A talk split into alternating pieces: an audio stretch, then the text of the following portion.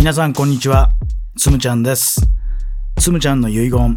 日は7回目の配信をしていきたいと思います。前回のお話ねちょっとまとめてみますとねプロコーチ養成スクールに通っているね、まあ、在学中であったんだけどもうプロとしての活動をね始めてみましょうというね無茶ぶりをトレーナーのね宮越大二さんからもらいまして、まあ、僕は運よく何人かのね有料のクライアントさんをそこで獲得することができて、まあ、在学中であったけどももうすでにねプロとしての活動を始めていったという話。それに並行してねセミナーの開催をしてみたかったと。でこれもね仲間の協力を得ながら、えー、なんとか今度かセミナーを、まあ、成功させることができたと。生涯初めての講師デビューみたいなねことができましたというお話を前回したと思います。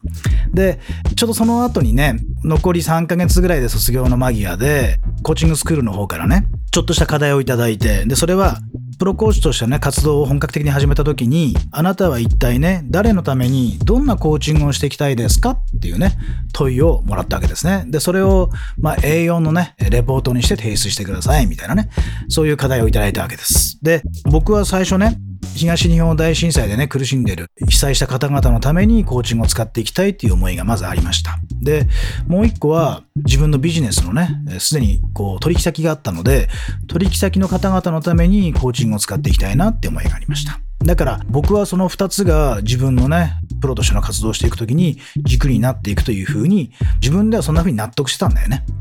ただ何度も何度も考えていくしね、じゃあ本当に誰のためのコーチングをしたら一番自分がワクワクするのかなっていうね、そんな風な思いにちょっと変わっていったわけですよ。で、そっか、ワクワクするってもっと違うなって、確かに震災で苦しんでる方々のために、取引先の方々のためにっていうのはもちろんあるけども、もっともっと自分がワクワクする、そんなコーチングをしてみたいなって、それって誰のためにどんなコーチングだろうってね、そうやって何度も何度もこう自問自答しているうちにね、まあ、天から舞い降りてきたアイデアが、高校野球のコーチングをしてみたい。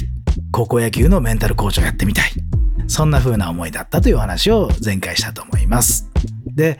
まあ今思い出してみるとね、やっぱちょっとこのお話には伏線があってね、チームフローのね、代表であった平本さんがね、オリンピックの金メダリストのね、メンタルコーチをやっていたんですよね。なので、まあ、そういうお話を何度も聞く機会があったしね、それから一緒にそのサポートをしていた柘植陽一郎さんっていうね、方もいたんですけど、その方もスポーツメンタルコーチングをね、もっともっと全、ね、世界中に広めていきたいみたいなね、そういうお話をしていたしね。で、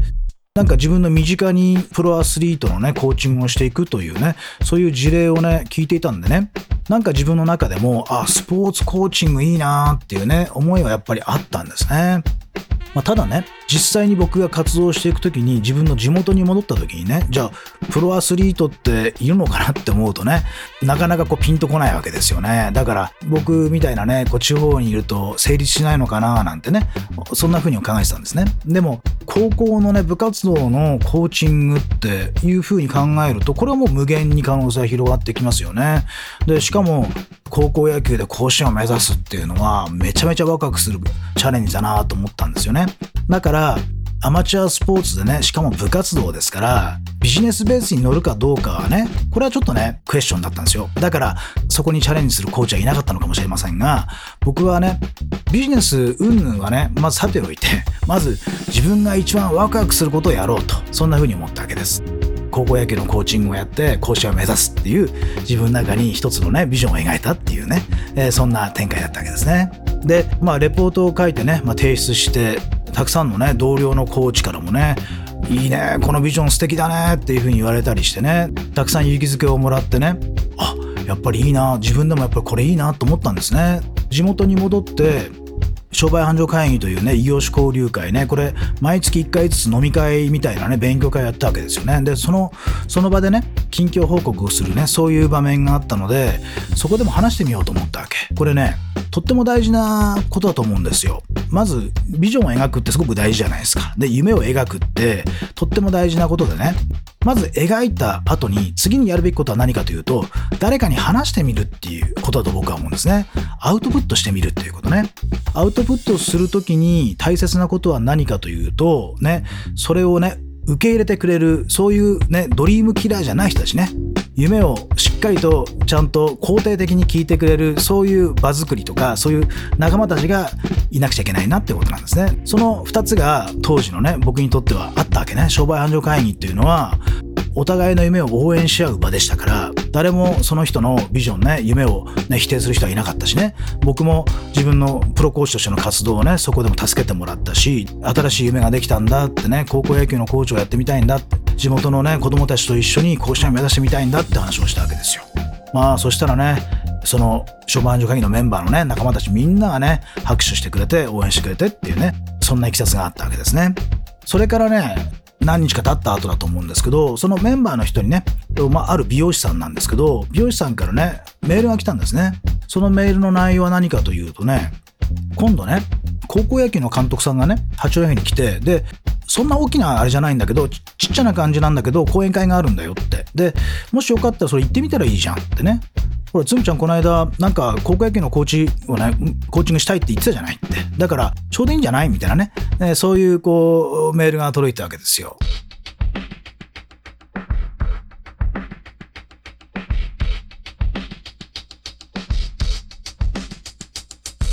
まあ聞いたらね、あの、弘前にあるね、聖愛高校の野球部の監督さんなんだって。で、その監督さんが来て、小1時間ぐらいの講演会するんだよっていう話だったわけですね。まあ、聖愛高校というね、ことをね、パッと聞いて、弘前市にあるのね、弘前市。で、僕は八戸市に住んでるわけ。で、まあこれ青森県のね、地図を開いてもらうとね、わかると思うんですけど、八戸はまあ東側のね、端っこの方にあって、で、弘前はね、西側の方のね、にあるわけね。だから、大きなね、八甲田山をこう挟んでね、右と左みたいな感じね。だから、ちょっとね、距離的には遠いのね。あんまりご縁がある場所じゃないわけですよ。だから、弘前の情報ってあんまり僕も知らなかったんだけど、聖愛高校野球部はね、めちゃめちゃね、僕の中でね、記憶があったのね。それ何かというとね、ちょうどその前年の夏のね、甲子園の予選ね、僕ね、僕の近所にね、ある高校の野球部のキャプテンをやってる子がいたんですね。その子がね、ちょうどうちの子のね、1個上でね、同じ中学校で同じ野球部だったしね、いや、とってもね、いい青年でね、いい若者でね、で、その子が、えっ、ー、と、最後の夏の大会で、で、キャプテンとしてね、えー、試合に出ると。組み合わせ見たらね、1回戦が聖愛高校だったんですよ。球場もね、まあ結構車で行ける範囲の球場だったんで、あ、ちょっと応援行ってみようかなと思って、で、えー、まあ彼の応援のために僕ね、その聖愛高校とね、彼の高校ね、の試合を見に行ったわけですね。聖愛高校は全然僕にとっては目当てじゃないよ。だからね。全然知らないのね。で、え、聖愛高校ってなかなかねいい体してんなーなんてね思って見てたわけね。そしたらえっとね試合前のねルーティンをやってたんですよね。でそのルーティンがねなかなか元気いっぱいでねなんかこうあっけに取られるようなねみんながこうへーみたいな感じでね、球場の人たちがみんな見てるみたいなね、ルーティンだったんですね。それはね、まあ、あの、本気の朝礼と言われてるね、大島圭介さんが居酒屋てっぺんでね、やってきた、本気の朝礼をこう題材にした高校野球版にしたようなね、そういうものをね、試合前にやってたわけですね。で、僕は本気の朝礼を知ってましたからね、おー、すごいな聖愛高校ってこんなことやるんだななんてね、思って見せたわけ。まあ、試合が始まったらね、僕がその日ね、応援したね、近所の子がやってるチームがね、まあ、聖愛高校に圧倒されていくわけですよ。もうとにかく初回からもうエンジン全開でいくわけ。で、明らかにそのルーティンが効いてるんですよね。あのルーティンからもう完全にね、球場の雰囲気を支配してるわけですよ。すごいチームが登場したななんてね、素敵なチームだななんてね、そういう記憶があったのね。まあ、まだ甲子園には届くほどまでは行ってなかったとは思うんですね。だけど、とってもいいチームがね、今青森県にあるんだなっていうね、えー、そんな記憶が残っていました。だから、聖高校野球部の監督さんかってね、ああ、ぜひ聞いてみたいなと思ったわけね。よくよくその講演会調べてみたらね、まあ、なんとね、早朝にやる、ね、講演会なんですよね。朝6時ぐらいから始まるのね。ね。あの、倫理法人会っていうのがあってね。まあ、全国にそういう組織があると思うんですけど、の倫理法人会の八戸支部がね、主催する公演で、朝6時だっていうわけですね。朝6時かーって思いながらね、いやー、早いなーと思いながらね。で、まあ、起きれたら行ってみようみたいな感じだったんですね。で、起きれたら行ってみようと思って。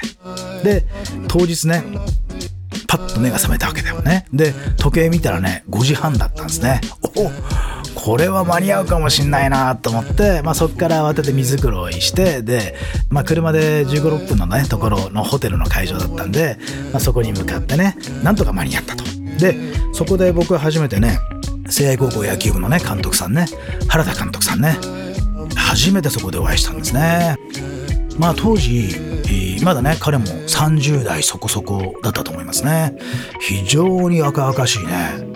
高校生と言ってもいいぐらいのねこう爽やかさがあってなんか素敵な人だなと思ってね。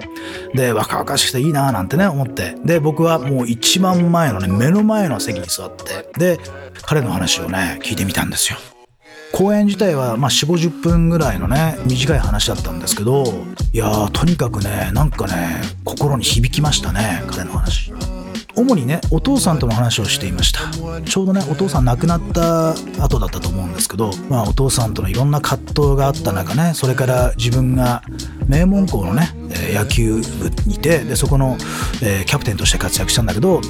残念ながら甲子園に行くことはできなくて、まあ、お父さんも野球が大好きですごく応援してもらったんだけどってねなかなか期待に応えられない自分がいたと。そうやってこう悶々としている中で女子校だった聖愛高校が男女共学になってねその男女共学になるのをきっかけに公式野球部ができてでそこの監督を探している時にねまあ原田さんのとこにこうオファーが来てとねそういういきさつを話しておりましたまあ最初はね部員も少ないしね元女子校だしねうんなかなか甲子園にはね、遠いなーみたいな感じなわけですよね。そんな中だからきっとね、彼の中でもちょっとね、もやもやしてるところがあったんじゃないかなとは思うんですね。だけど、お父さんがね、死ぬ間際にね、いいかって、これは縁だから、聖愛高校のためにね、頑張ってみなさいと、一生懸命やってみなさいって、こうメッセージをもらったんだって話をね、彼はしていました。すごくね、その話を聞いて、僕ね、ピンときたんですね。あ、この人だと、きっとね、このコーチングっていうのを理解してくれそうだなと。メンタルというのを大切にしたね、そういうチーム作りをね、ちゃんと理解してくれるんじゃないかなっていうね、そんな予感がありました。だから、講演会終わった直後にすぐに名刺交換させていただいて、いや、実は僕はこういうことやっていてと。僕には夢があって、みたいなね、話をして。で、もしよかったら話を聞いてもらえませんでしょうかね。そんな話をね、すぐにしました。そしたらね、あいいですよってねこの後ね出発までにまだちょっと時間があるからもしよかったらねロビーで待っていただいたらそこでねちょっとだけお話しする時間があると思いますからぜひお願いしますみたいにね彼に言われましてでそこで初めて僕は原田監督とねまあ小1時間ぐらいのねミーティングをさせていただいたというねそういうお話でございます。まあこっからいろんなことがこっから起きていくということなんですね。はい。ということです。この話の続きはねまた次回の遺言でお話ししてみたいと思います。今日はここまでにしたいと思います。つむちゃんの遺言最後まで聞いていただいてありがとうございました。